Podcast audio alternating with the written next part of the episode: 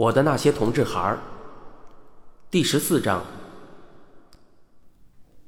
我清晰的记得，那时候每到重大的节日，政治气氛就会紧张起来，要搞什么严打措施，就是说，凡是犯错误的人，就要罪加一等，本来该判五年的，那个时候就要判十年；本来该判无期的，那个时候就会判死刑。街上常常会张贴着公安局鲜血一样通红大印的布告，这大布告上的人名单里常常会有一类人被判处的罪名是鸡奸罪。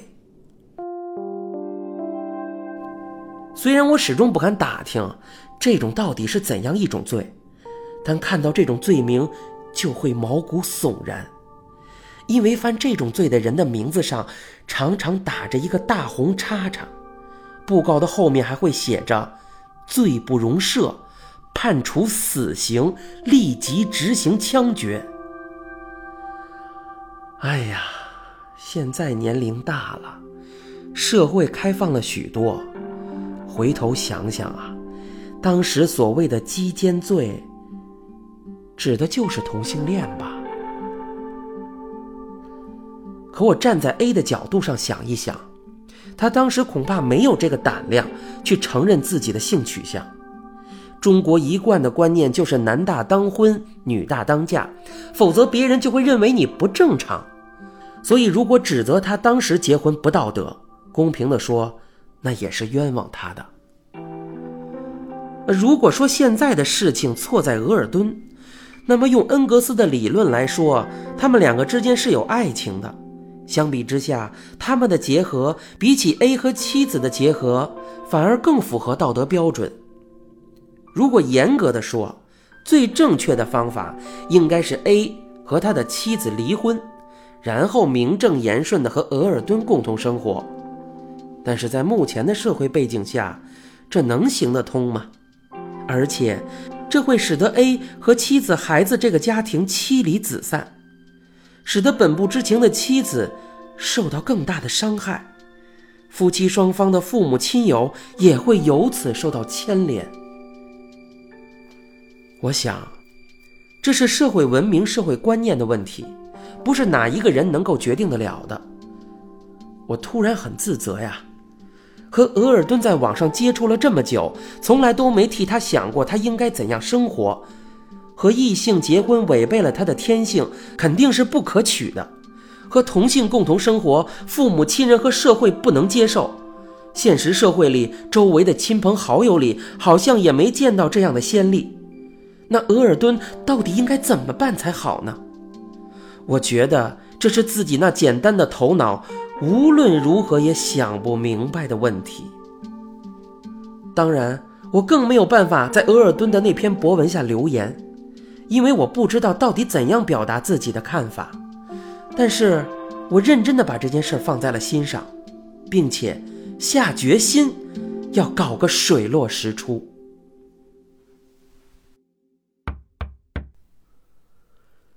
正在我苦思冥想的时候，响起了敲门声。透过猫眼一看，小亮站在门前，我觉得很奇怪。这么晚了，他有什么急事吗？我赶快开门，请小亮进来。没想到小亮进门就坐在那里，若有所思的张了几次嘴，又什么都没说。最后鼓了鼓勇气，居然问了一个在我看来匪夷所思的问题。小亮说：“莲姨，那天我在这里看了您写的那篇《朋友是个左撇子》。”您真的是那么看待同志人群的？您不歧视他们呢？您真的不觉得这些人精神或人品有问题？我因为刚刚看了额尔敦的这篇新博文，自己心里正在翻江倒海的激烈斗争，所以很难准确的表达出自己的想法，所以就没正面回答，故意兜了个圈子说：“哎，大老晚的，就是为了问我写博客的事啊。”阿姨，麻烦您明确的告诉我行吗？这对我很重要。这时候我才注意到小亮的气色很难看，几天不见，就像生过了一场大病。我觉得这里面可能有故事，就谨慎的、真词酌句的说：“一个人的性取向，到底是先天的还是后天的？这我也搞不明白。但是我尊重每一个人选择自己生活方式的权利，性取向是个隐私。”旁人无权过问，更无权干涉呀。啊，但是啊，有一个前提啊，这就是同性恋者也不该侵犯别人的权利，涉足别人的生活。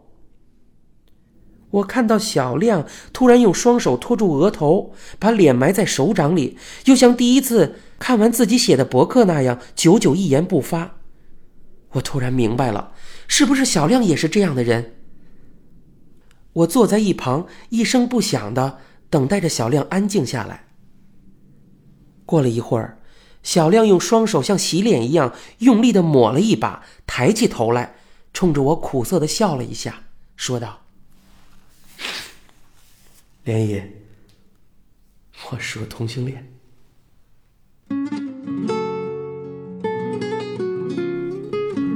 这下可把我吓得不吱声了。最近虽然在网络里看到过许多像额尔敦一样孩子的博客，但是在现实生活中，还是第一次听到有人说我是个同性恋。我不知道该怎么把这个话题继续下去。过了一会儿，我才吞吞吐吐的对他说：“我记得听你妈妈说过，你在大学里是有女朋友的呀。”我自己都不明白，当时怎么开口就说了这样一句。说完了呀，又有点后悔，怕小亮误会了自己的意思，好像自己不能接受他的同志身份。没想到小亮根本就没听见我的话，只顾照着自己的思路往下说。莲姨，我知道那天很晚了，打扰您休息，很不好意思。但是，有些话我今天不说，恐怕这辈子……恐怕这辈子，就就永远没有勇气说了。小亮平静了一下，接着说：“您知道我父母为什么搬走吗？”我摇了摇头，心想：难道是小亮告诉了他们自己的性取向，他的父母和他决裂了？小亮先给我讲了几年他如何贪污，如何被警方抓走，又如何被放出来监外执行。自己的父母为了给自己想办法减轻刑罚，卖掉了房子，搬到了郊区农村，口气里充满了自责。我当时一听是这么回事儿啊，就安慰小亮说：“没关系，人哪有不犯错误的呢？不用说，你一个小孩子。”就是当年在战争年代枪林弹雨中过来的，也有顶不住的诱惑，犯错误以致犯罪的。犯了错误改了不就完了吗？放心，在阿姨眼里，你还是个好孩子。接下来，小亮又重点讲了他和肖在看守所里的事儿，以及这两天发生的事儿。说完以后。小亮长长的舒了一口气，好像从肩上卸下了一副重担，脸上露出了些许的轻松。他对我说：“好的话，我不能对妈妈说。为了我的犯罪，他已经操碎了心。再听这些事，他会疯掉的。可是我憋不住心里不说，我也会疯的。莲姨，我那天无意中看到了您的博客，左思右想，决定。”把心里话跟您说说，我刚才的话没有吓到您吧？真是对不起了。没关系，我知道，你把这些不愿意被人知道的心里话告诉我，是你对我的信任。你放心，阿姨会替你保密的。有关你是同志的事啊，即便是你的父母问起来，没有你的允许，我也会装作不知道的。既然你父母搬到郊区去了，你生活上有什么不方便，你就告诉阿姨。我是看着你从小长大的，如今楼上楼下的住着，你就把阿姨家当自己家好了。呃，阿姨，你有什么话尽管直说。啊，小亮，我是想说啊，今后不管发生什么情况，经济上有再大的困难，一定要和我说。阿姨能帮你就帮你，帮不了，咱们还可以找别人想办法。你可不要，你可不要再回到老路上啊！